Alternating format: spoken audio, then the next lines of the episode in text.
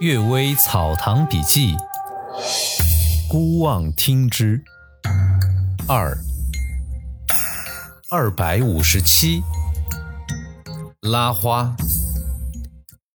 丁芷溪御史说呀，从前在天津时，正遇上元宵节，有个年轻人晚上关过灯后回家，遇到一个年轻女子，这女子长得十分美丽。在岔路口徘徊，好像在等什么人。女子的衣服发出幽香，头上的发髻高耸，在夜幕之中影影绰绰，更显得楚楚动人。年轻人开始以为是与伙伴走散了的关灯女子，就故意与这女子搭话。见她不回答，问她姓什么，住在哪儿，这女子也不说。于是啊，这年轻人怀疑这女子是与人私会，正在等心上人，可以用这一点来要挟她，让她留下来。年轻人邀请这女子到自己家稍休息一下，她坚决不肯，强逼着与自己一起回家，则家中过元宵节的宴席还没散，于是啊。使他夹坐在自己的妻子和妹妹中间一起饮酒。一开始，这女子还十分腼腆，不久便互相开起玩笑。只见她美目顾盼，仪态万方，与年轻人的妻子妹妹互相劝酒。年轻人高兴欲狂，稍微吐露出想留她住下的意思。这女子就微笑着说。因为你盛情邀请，所以我暂时借你家卸一下妆，怕伙伴们在等，我不能久留了。于是啊，就站起来解开外衣和首饰卷在一起，做了一个揖，便往外走。原来是乡里演社戏团伙中的拉花什么是拉花呢？是秧歌队里装女子的男人，俗称为拉花。年轻人怒气冲天呐，追到门外想与他打一架。邻居们一起聚拢过来询问事情原委。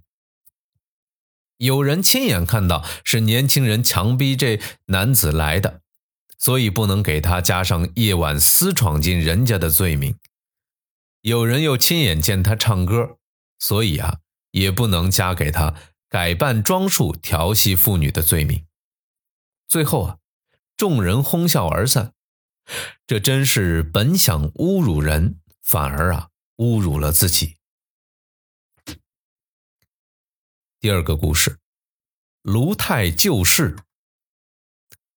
老仆人卢太说呀，他的舅舅某氏月夜坐在院子当中的枣树之下，见邻居家的女儿在墙上露出半截身子，向他讨枣子吃。这个舅舅打了几十枚枣子给他，他说呀：“我今天才回娘家，哥哥嫂嫂都去看守瓜田，父母已经睡下。”接着呀，这女子便用手指了一下墙下的梯子，然后斜看着某氏下墙去了。某氏明白他的意思，踩着梯子爬上墙，料想女子刚从墙上下去，墙下必定有凳子、椅子之类。于是伸脚下去试踏，结果踩了个空，掉进了粪坑里。女子的父亲哥哥听到这声音赶来，把他痛打了一顿。众人拼命为他恳求，他们才放手。然而啊，邻居家的女儿这天实际上并没有回娘家，这才知道是被妖怪戏弄了。前面记载的骑牛青牛的妇女的故事，还是那农民的儿子先挑逗她。这一次，则是妖怪毫无原因便找上门来，可以说无缘无故而遭灾。不过，假如妖怪招引，某事也不去，这妖怪又有什么办法呢？所以，仍可以说是这个舅舅啊自讨苦吃啊。第三个故事，偷窥鬼溪。李少廷说呀，有个朋友。曾在佛寺里避暑，寺中的房间很清洁，但后面的窗户却用木板堵住。朋友把床铺在窗户下面。一天晚上，月光明亮，枕头旁、墙壁之上有指尖那么大的空隙，透过光线来。朋友怀疑是和尚们的密室，于是把纸捅破，偷偷往外看。原来是用来停放棺材的地方。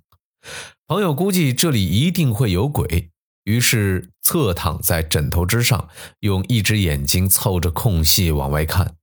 到了半夜，果然有黑影，好像人的样子，在树下走来走去。仔细去看，大致能分辨出男女，但面目则看不清楚。他把耳朵靠在空隙之上偷听，一直没听到任何说话声。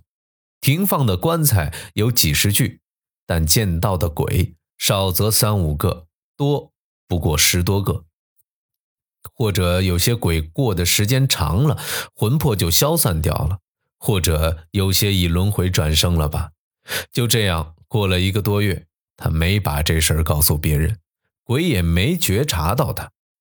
一天晚上，见两个鬼在树后亲热，距窗户才七八尺远。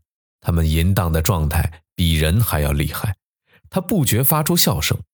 两个鬼一晃就无影无踪了。第二天晚上，他再偷看，则见不到一个鬼了。过了几天，他生起一场大病，时冷时热，怀疑是鬼作怪，于是啊，就迁到别的寺庙去住。像鬼这样善于变换，还免不了在意料之外被人看见自己的隐私。《礼记》当中说呀，人的任何一举一动都有十只眼睛、十只手指指着，这话真不假呀。然而聪明超过鬼，结果免不了被鬼驱逐。《韩非子》里说呀，一个人的洞察力达到了能看清深水中的鱼的程度，不是件好事，也就是指的这种情况。最后一个故事，诈死而冒他人性命。大学士温公镇守乌鲁木齐时，驻军报告流放犯人王某逃走了，于是到处搜寻，不见踪迹。很久以后才慢慢知道，这王某本来与一姓吴的人同被押送到了哈密毕展一带，两人都是福建人。王某半路上死了。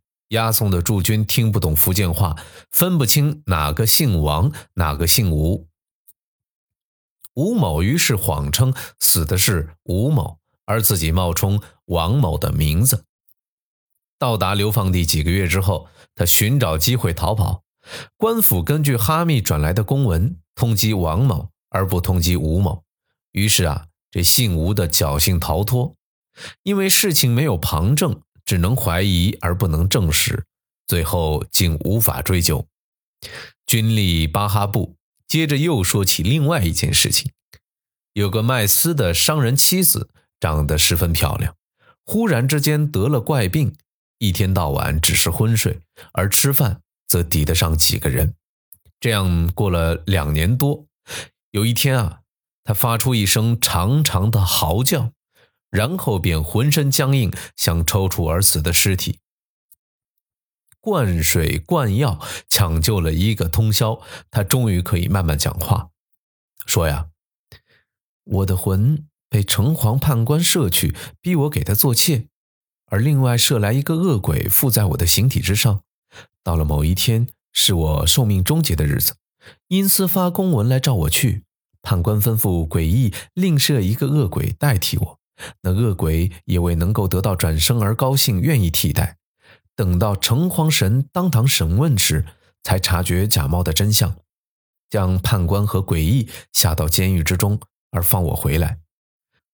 后来啊，这城隍庙之中判官的塑像无缘无故自然碎裂，而这个女人又活了两年多才死。算他复生到再死的时间，与他得病到复生的天数正好相等。知道他是冤枉被判官掠夺去，所以又还给他应得的寿命。这样说来啊，以假代替乙，阴间里也是有的。可惜上面讲的王某、吴某的事情，没有城隍神当堂审问一下呀。感谢各位收听今天的《阅微草堂笔记》，祝大家早安、午安和晚安。